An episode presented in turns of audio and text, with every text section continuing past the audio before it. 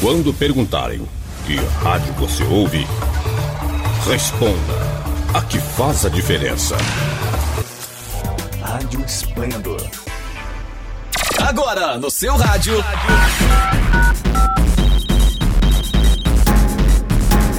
Esplendor Entrevista, um bate-papo animado e descontraído que você ouve aqui na sua rádio web Esplendor.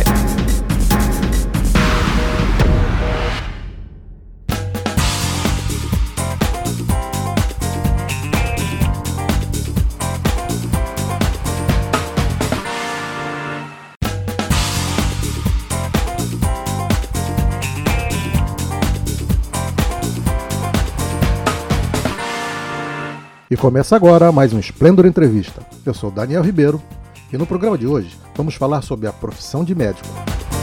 No mês de outubro foi comemorado o Dia do Anestesista no dia 16 de outubro e por um motivo especial. Nesta mesma data foi celebrado a primeira intervenção cirúrgica com anestesia geral. E o Dia do Médico, também celebrado no dia 18 de outubro. Essa data foi escolhida em referência ao dia de São Lucas, o santo padroeiro da medicina. A profissão de médico é uma das profissões que exige mais comprometimento, responsabilidade e dedicação do profissional. E para falar sobre as transformações da carreira, seus desafios e expectativas, temos hoje conosco a médica doutora Vanessa Teodoro, formada pela Escola Médica do Rio de Janeiro, da Universidade Gama Filho, especialização em anestesiologia, especialista e membro ativa da Sociedade Brasileira de Anestesiologia, pós-graduada em Saúde Materno-Infantil pela BioRio UFRJ e atualmente é coordenadora da anestesia do Hospital das Clínicas de Jacarepaguá e chefe da anestesia da equipe de ortopedia e da equipe de urologia. Seja bem-vinda a esse nosso bate-papo, doutora Vanessa Teodoro. Oi, Daniel. Primeiramente, agradecer o convite, né, essa sua iniciativa de ajudar as pessoas, né, de dar conselhos em todas as áreas aí, através da comunicação, que falta muito no nosso país. É, as pessoas precisam de informação e as informações às vezes vão muito desencontradas, né, através de redes sociais, de fakes, né, é, de grupos de WhatsApp Sim. e do mestre Google. É. Então, é. ter uma rádio que se propõe a a dar certas explicações voz, é né? sempre né? é muito melhor. Sabe. É muito melhor para a população do que às vezes acaba se prejudicando por informações errôneas, né? Uhum. Faladas uhum. levianamente. É. Quantos anos de profissão, Vanessa? A gente brinca que o CRM está antigo quando hoje em dia já tem mais dígitos no CRM, uhum. né? é, eu estou formada há 10 anos já. Olha, então, está bem experiente. E, e, fala um pouco sobre essa, essa sua predileção por ter escolhido a formação em anestesiologia. É, na verdade, eu, eu entrei na faculdade de medicina querendo fazer uma área cirúrgica. Pensei em neurocirurgia ou cirurgia cardíaca, uhum. e depois eu vi que eu gostava mais de cirurgia geral. E desde o terceiro ano de medicina, é, eu fui fazer, ser acadêmica do Hospital Estadual Getúlio Vargas, um hospital do subúrbio de Porta Aberta, para ver o dia a dia realmente de uma emergência de verdade. Uhum. Porque a formação é muito ruim na, na estrutura da universidade, não te bota de frente com a realidade da saúde no nosso país, né, dentro do contexto do meu estado. Uhum. E aí eu vi que cirurgia geral seria uma possibilidade sim, só que que eu gostava mais de do paciente como um todo. Eu não queria fazer apenas uma área em específico, nem só apenas cirurgia. Uhum. E aí a anestesiologia caiu como uma luva. É, a gente faz procedimentos, mas enfim, a gente está em todas as cirurgias. E eu achei que seria mais interessante. E optei no último semestre de faculdade, eu optei por me inscrever na prova de residência médica em anestesiologia. Olha, legal.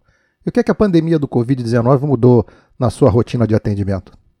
É, primeiramente a gente teve os anestesistas foram dentro das especialidades médicas os mais afetados por uma questão muito óbvia, muito lógica. Nós entramos diretamente em contato com a via aérea do paciente, que é onde tem a maior quantidade de carga viral, né? Sim. Que é a cavidade oral e o nariz. Sim. Então, de uma forma prática, os anestesiologistas viraram os intubadores de uhum. todos os hospitais, porque nós somos o que temos mais habilidades em situações de emergência. Uhum. e aí foram adoecendo, então nós precisávamos substituir alguns colegas e afastar alguns colegas que eram população de risco da linha de frente. E foi-se criado métodos de barreira bastante desconfortáveis para nós profissionais, mas que eram necessários para a gente tentar diminuir o nosso contato com o paciente. É fato que quanto maior a carga viral que a gente entra em contato, mais grave é a doença. Então, pensando que se eu intubasse um paciente como eu intubaria fora da pandemia, eu, eu teria uma carga viral absurdamente alta e poderia adoecer de uma forma mais grave. Uhum. Então, foi feito vários métodos de acrílico, de barreira, além do EPI tradicional, é, a gente usava três métodos de barreira para poder fazer o manuseio da via aérea do paciente, que tentava diminuir bastante o risco de contato. Apesar de que a gente estava ali na frente junto com os médicos intensivistas, que tem muito contato, e os nefrologistas também, sim, sim. que foram bastante afetados com a pandemia. Qual é, na sua opinião, a, a principal função social do médico? Instrução. Né? Nós vivemos num país que não existe instrução para a população como um todo, o índice de analfabetismo ainda é altíssimo, e a gente vê que dentro de todas as classes sociais ainda existe muita falta de informação. Uhum. As pessoas preferem procurar informações no Google, ou em redes sociais, ou em, em boatos, né, em conversas de WhatsApp sobre saúde, uhum. sobre medicina, e acabam se prejudicando com condutas erradas, medicações erradas, né, levianismo com a própria saúde. E dá, parece que a população tem muita preguiça de, de procurar um profissional e de ir até uma a um profissional saber a opinião, discutir um caso, sem contar que existe um problema também da remuneração médica, né? Uhum. A população não quer pagar bem ao médico. Então, se, por exemplo, né, uma mulher pode fazer um procedimento com uma dermatologista, que é uma formação médica, ou com um cirurgião plástico, que é uma formação médica, ou fazer com alguém que fez um curso de seis meses de estética, ela prefere fazer o barato com Sim. a profissional da estética. Uhum. Nada contra os profissionais de estética, só que tem procedimentos que são ato médico. Só o médico é capaz de fazer, porque só o médico é capaz de resolver as complicações fatais uhum. daquele procedimento. Mas a população sempre tende a fazer de uma forma mais barata, mais acessível, num lugar que talvez não tenha as condições sanitárias, que talvez não seja um profissional né, estudado e especialista, mas a população sempre procura o caminho mais fácil e mais barato, o que gera danos que às vezes são irreversíveis e no final da linha vai ter que chegar na, na mão de um médico para corrigi-los. Uhum. Você comentou aí que tem 10 anos de profissão, e aí nesses 10 anos, como é que você viu essa profissão se transformando e, e quais foram seus principais desafios da profissão de médico e dos médicos como um todo nesse país? Eu vejo uma piora, absolutamente uma piora em escala exponencial da medicina como um todo. Eu vejo os profissionais se formando com um nível de instrução péssimo, com um nível de experiência precário. Ah, parece que a gente enxota todo ano é, muitos milhares de médicos na, na formação médica porque abriu-se cento e tantas faculdades num período muito pequeno, mas não adianta você formar um milhão de médicos num país para atender a população. Uhum. Você precisa formar médicos capacitados, e isso não ocorre. A gente vê que gradualmente os recém-formados eles não têm experiência, eles não têm instrução, eles são formados de qualquer forma, e a gente vê a piora da medicina como um todo o que gera no paciente uma desconfiança. Uhum. Antes nós éramos respeitados, nós éramos a última palavra, é, a gente sentia que o paciente confiava na gente e nos respeitava pela nossa formação de seis anos de faculdade e sempre com muito, é, muito compromisso com o estudo, era necessário estudar muito. E agora a gente vê o paciente pedindo três ou quatro ou cinco opiniões, duvidando de você, lendo na internet, trazendo, às vezes, porventura, documentos que provam que outros médicos erraram no diagnóstico, erraram na conduta, e o paciente mesmo fala: ah, não, doutor, eu fui num recém-formado e eu vi que ele estava inseguro, ele não sabia, então eu estou voltando aqui, o que gera o caos na saúde. Uhum. Né? Mas o número de médicos formados no Brasil está absolutamente altíssimo. E não tem nada contra novas faculdades, nem contra o livre acesso à faculdade de medicina, só que os profissionais têm que ser bem formados, não na área da medicina, na, em todas as áreas como um todo, a gente observa que os profissionais estão se formando sem nenhum tipo de, de capacitação, e o que gera, você pega os hospitais, você coloca o recém-formado para atender, porque é uma mão de obra barata, uhum. é muita, muita oferta para pouca demanda, só que sem nenhum grau de conhecimento, e infelizmente na nossa área o erro é fatal, né? Um, uhum. um pequeno erro é a vida de alguém, então o erro não pode ser aceito. Na sua expectativa de profissão de médico e da especialidade anestesista, aonde que isso vai parar? Está melhorando? Vai piorar? Como é que está isso? Vai piorar, com certeza vai piorar.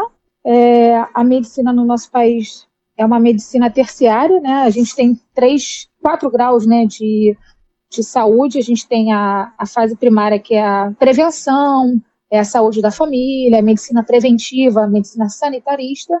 A primária, a secundária, a terciária, a quartenária, a quartenária que já são os, os procedimentos muito especializados, específicos, como, por exemplo, diálise. Uhum. É, o nosso país, ele resolve doença. Ele trata no fim da linha.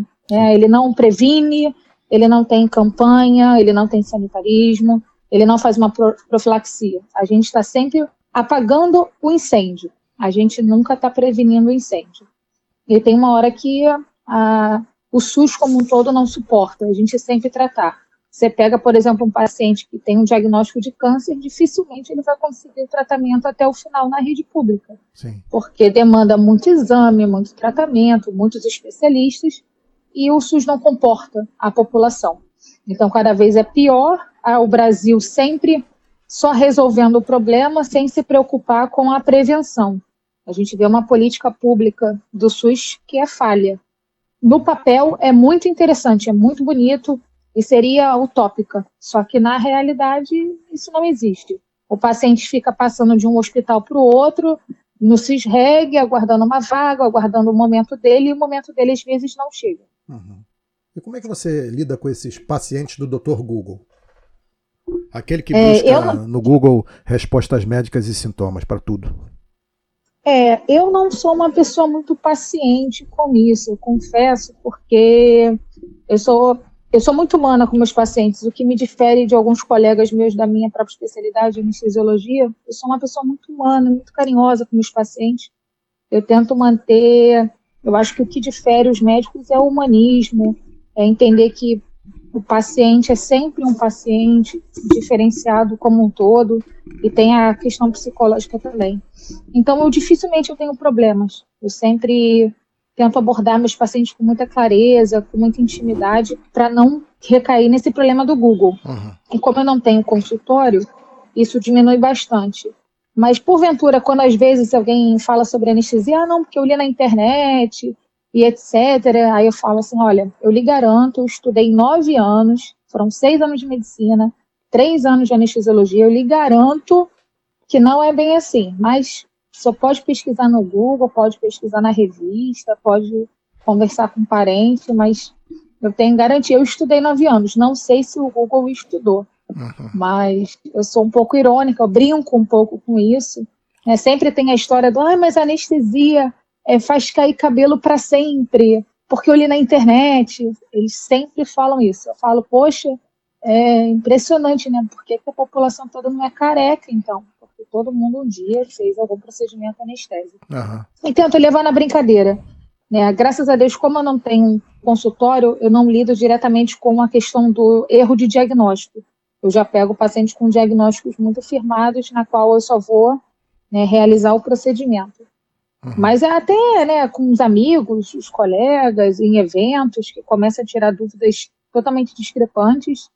Aí eu brinco, ah, procura então no Google Aí, ou a pessoa que é recorrente no mesmo erro, que tem pessoas que são hipocondríacas e gugueiras, que eu brinco, eu falo assim: ah, não, não vou nem te responder, melhor você procurar no Google, porque ele é bem melhor, ele é. vai te. O Wikipedia também, eu, eu, sugiro até assim: procura lá, que vai ser melhor.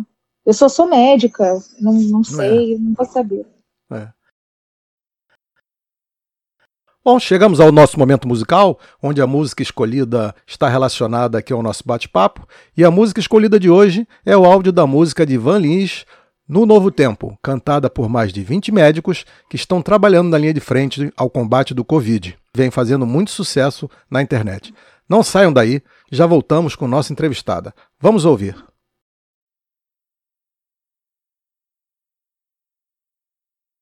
Voltamos, você está ouvindo Splendor Entrevista. No programa de hoje, estamos conversando sobre a profissão de médico com a nossa convidada, a doutora Vanessa Teodoro. Em sua opinião, Vanessa, qual é a importância da gestão empreendedora na profissão? É, tem uma parcela grande dos médicos que hoje, hoje desistiram do atendimento ao paciente e foram para a parte de gestão. É, são médicos gerenciando médicos. É, o problema disso tudo, eu acho que é, é a estimativa do lucro, né? Por exemplo, é, antigamente o médico fazia consultas de uma hora, é que é um tempo razoável para a gente conhecer o paciente uhum. e ter o primeiro contato e entendê-lo como um todo. É uma questão psicológica que envolve saúde e doença. O paciente é um, é um inteiro. Hoje em dia, os planos de saúde marcam consultas de 12 em 12 minutos porque uhum. os gestores definiram que 12 minutos é um tempo necessário para o médico atender um paciente. É, a gente fica muito à mercê do, do lucro, né, do lucro absurdo, e esquece um pouco que às vezes é, 12 minutos não dá nem para fazer uma unha. É. Mas a gente tem que atender o paciente em 12 minutos, porque o plano de saúde definiu e pior que isso, né? Um colega médico é um gestor que definiu que 12 minutos está ok. Então, a parte de gestão na saúde é muito ruim, porque a gente está agora, a grande parcela aí que não está no SUS, está com os planos de saúde que eles não. Eles vendem para o doente que eles vão pagar um plano e que eles têm direito à consulta, mas não vendem que a consulta vai ser 12 minutos e que o colega médico tem que atender em tempo recorde, correndo, e ainda dar um diagnóstico, fazer o tratamento, enfim. Isso tudo sem, uhum. sem errar, sem respirar e sem olhar o telefone. Qual é a sua receita para você conciliar o trabalho médico com as relações familiares? Ah, a gente brinca que médico é médico 24 horas por dia. A gente não separa, na verdade, né? Uhum. Eu tenho experiência que, infelizmente, não tem um momento do dia que eu não me sinta médica. No meu condomínio, eu sou a médica do condomínio, porque eu atendo todos os moradores e os porteiros e todo mundo que passa mal, qualquer dia da semana, feriados e etc. No avião você atende, e ai de você que não levante se te chamarem. Na sua família, qualquer festa de família, sempre param do teu lado para fazer um diagnóstico, mostrar um exame, e no elevador. Então, não tem nenhum momento que a gente desliga, tira o crachá e tira o uniforme e fala assim: não, agora eu não sou nada, pô, não sou médico, não quero conversar de medicina. As pessoas já chegam no evento querendo falar de medicina, querendo falar de doença. E não tem como a gente parar isso. A gente, infelizmente, é a médica da família. E todo mundo tem muitas dúvidas e quer conversar, quer dialogar e fica muito deselegante. Uhum. A gente, ah, não, mas poxa, eu tô num momento de lazer, eu quero falar de futebol. Por favor, Aí não, não tem, não tem como, a gente não tem como fugir disso. É 24 horas. É 24 horas. É. E com todas essas dificuldades relacionadas à saúde pública e que você comentou aí, a vida social e tudo mais, vale a pena ser médico atualmente? É, a minha mãe sempre disse para mim que o que é de gosto é regalo da vida. Eu não sei fazer outra coisa, Daniel. Eu não sou uma exímia cozinheira, eu não, não não tenho habilidade com os esportes, com as artes. A única coisa que eu sei fazer na minha vida é anestesia. É o único lugar que eu me sinto em paz. É o único lugar que eu tenho foco 100%. É o lugar que eu mais gosto de estar é dentro do centro cirúrgico com o meu pacientezinho. Então, a medicina é isso, né? Parece que é um celibato, porque depois que você entra, você vê que aquilo ali é para sua vida como um todo, para sempre. E eu acho maravilhoso. ah, mas Legal. É, financeiramente hoje em dia não está valendo a pena, a gente está vendida para os planos, o SUS é horrível, a gente às vezes não pode fazer aquilo que o paciente precisa por questões né, uhum. de de ter, ter né, exames e os aparatos, mas ainda assim é a profissão mais linda que eu conheço. A uhum. gente poder ajudar o próximo quando ele mais precisa. É isso. Porque é diferente de você ajudar uma pessoa quando. É, eu não sei como comparar, mas é no momento de maior fraqueza, no momento que, que todo mundo está no maior desespero. Você conseguir ajudar, você tirar a dor de alguém, é algo que não tem preço. Uhum. A pessoa te olhar e falar assim, poxa, agora eu estou sem dor, agora eu estou bem, que a gente entende que é um momento de maior angústia na vida do ser humano. É então eu acho que ainda tem seu, seu grande mérito aí. Sem dúvida. E o que, que você acha da telemedicina? A telemedicina é necessária, né? Antes do, da pandemia ela já se fazia necessária, agora mais do que nunca. Eu sou a favor de que o primeiro contato com o paciente seja presencial, para o médico poder conhecer o paciente como um todo e, se necessário, subsequentemente, as consultas podem ser via telemedicina. É claro que tem especialidades que não cabem à telemedicina, porque elas necessitam de exame físico na hora em todas as consultas. Uhum. Mas, por exemplo, no caso da urologia, né, que é o meu marido, ele não tem como fazer toque retal via telemedicina. Sim. Então, um dia ele tem que ver o paciente pessoalmente mas as outras consultas serem por telemedicina, eu acho que é uma evolução da hum. tecnologia e também do acesso àqueles que não podem chegar com facilidade é, pessoalmente ao médico. E até como forma de acompanhamento também é bom, né? Exatamente, eu acho que até para outras especialidades, por exemplo, a psiquiatria, eu acho que se faz muito necessário, que não precisa de um exame físico, né? Depois de um contato para um acompanhamento, eu acho, acho bem interessante e eu usei muito como paciente a telemedicina. Eu estava com a minha mãe doente e eu não podia levá-las a, a, certos lugares por uma dificuldade de locomoção, ela estava acamada. E eu usei a telemedicina uhum. e vi que é, é ótima, funciona realmente muito bem. Que conselho você daria para o estudante que acabou de entrar na faculdade e está fazendo medicina? Ele tem que correr por fora, porque se ele só aprender o que ensinar, ele não vai saber nada porque a vida, a faculdade não ensina. A faculdade vai ensinar a teoria, o como, como que ele trataria tal doença. Na vida maravilhosa, lúdica, né, do arco-íris, seria perfeito, mas na realidade ele vai tratar de outra forma. Uhum. Então ele tem que ir ver a realidade do país dele. É, os livros, textos de medicina, alguns são traduções de realidades médicas de outros países, com exames maravilhosos que a gente não tem disponível. Então, eu, eu fui no terceiro ano de medicina, de graça, da plantão todo domingo, 24 horas, para aprender a verdade ali, na uhum. vida real. Uhum. Então, eu acho que o estudante tem que fazer isso, ele tem que correr por fora, ele tem que colar com algum médico é, da confiança dele, ir atrás. Vai ser duro, vai ser cansativo, vai ser grátis, mas aquilo ali vai fazer dele um profissional diferenciado. Uhum. Ele saber ali como que é o manejo na, na vida real.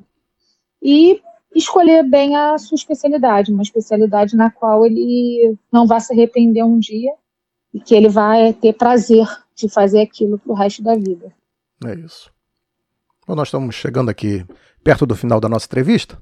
E aí, se você quiser divulgar suas redes sociais ou contatos, se alguém precisar dos seus serviços, é, fique à vontade aí, pode falar. Ah, sim, perfeitamente. Bom, eu sou anestesista do meu marido, doutor Felipe Teodoro, nós somos da Rede Amil e a gente opera no Hospital Ataquara, no Rio de Janeiro, e sou coordenadora também da anestesia da ortopedia. Eu trabalho em alguns seis ou sete hospitais pela ortopedia enfim, é, minha rede social, meu Instagram é doutora Vanessa Teodoro. E eu estou sempre aberta a tirar dúvidas sobre anestesia para a gente desmitificar isso. As uhum. pessoas têm mais medo de ser anestesiadas do que de serem operadas. então, é dúvida, ah, eu vou morrer e vou voltar, mas e se eu morrer e você não conseguir me fazer voltar? Sim. Mas as pernas vão voltar um dia. Então, qualquer coisa que a gente possa fazer os pacientes ficarem mais calmos em relação à anestesia e procurarem as cirurgias é sempre maravilhoso. Então, estou sempre disponível para poder tirar, desmitificar o mito da anestesia, que é muito melhor do que a cirurgia. Até porque, se não fosse pela gente, não tinha mais nada. Ah, sim. Então, é, sempre estou sempre disponível. O meu e-mail é v de Vanessa, S de sapo, V de bola, 1005 arroba gmail.com. Se alguém quiser mandar perguntas, dúvidas ou um exame, pode mandar. Estamos atendendo. Sempre disponível. Estamos atendendo. Como tudo que é bom dura pouco, chegamos ao final de nossa entrevista. Obrigado, doutora Vanessa Teodoro, por aceitar nosso convite em participar aqui deste bate-papo. Sucesso e muita saúde. Volte sempre. Obrigado por ser médica. Obrigada a você, Daniel. Estou sempre aqui disponível e parabéns mais uma vez pela sua iniciativa aí é de ajudar a população. Nós é que agradecemos. Gostou dessa entrevista e quer ouvir novamente? Ou você perdeu algum episódio do Esplendor Entrevista ou quer compartilhar com seus amigos? Inscreva-se no canal da rádio no YouTube ou siga nossos programas no Spotify. A íntegra de nossos podcasts também estão no radiosplendor.org. Vai lá, faz uma visitinha, curta a rádio nas redes sociais e inscreva-se em nossos canais. Ainda está com dúvida? É só pesquisar por Rádio Web Splendor lá no Google, que vai aparecer tudinho. Continue acompanhando a nossa programação. Não saiam daí. Até a próxima!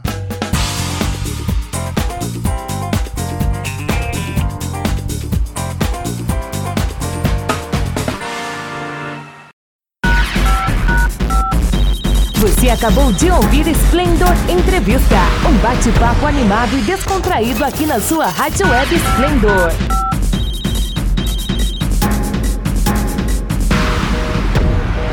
Se liga aí, qualquer momento tem mais.